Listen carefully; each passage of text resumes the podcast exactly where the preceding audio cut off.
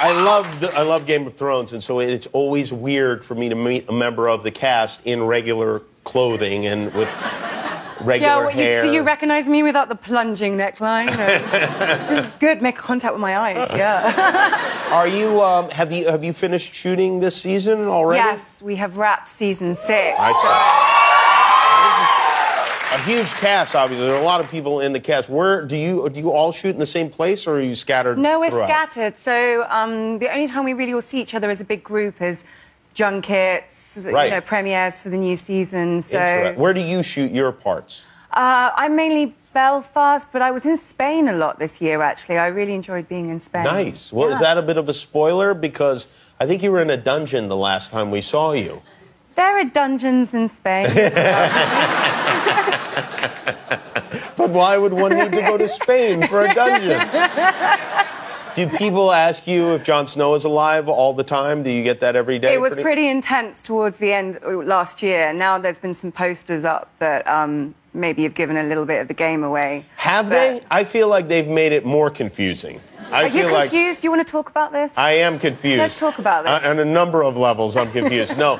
Uh, yeah, because it, it may be, it, I don't know if the term alive would be proper, uh, because maybe he's. Because if you part of get the- stabbed that many times, you're pretty much dead. Yeah.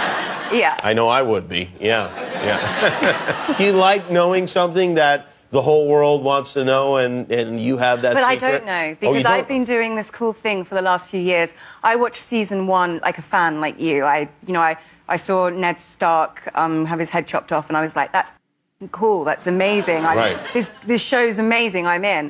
So um, then when I joined them in second season. Um, I was like, I want to go back to just feeling like a fan. So I stopped reading other people's storylines. I only read mm, mm, the scripts that are relevant to Marjorie and Highgarden Oh, wow. um, and King's Landing, so that when I am, when the show airs, I'm sitting on the couch watching it like you. Oh, wow. How about, well, not exactly. I'm in my underwear. Hey, you, you need to get to know me better than you know how I watch my TV shows. No, but uh, so, it's kind, it's, it's annoying sometimes because I'll find myself in the hair and makeup trailer, and someone will show up, and I'll be like, "What are you doing here?" Oh, yeah. Oh my God, you're back! I, I, I gotta leave. Yeah, it does make you seem a little bit self absorbed to not care about any of the other actors.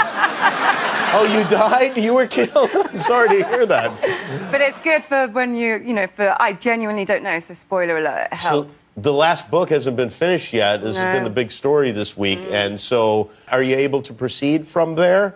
Uh, How does that I think work? I think David and Dan have got it covered. They are going to. I think, yeah, I mean, it's fresh, clean snow for all of us. So, It is, but Yeah. you also don't want to necessarily do anything that's going to contradict what comes out in the book.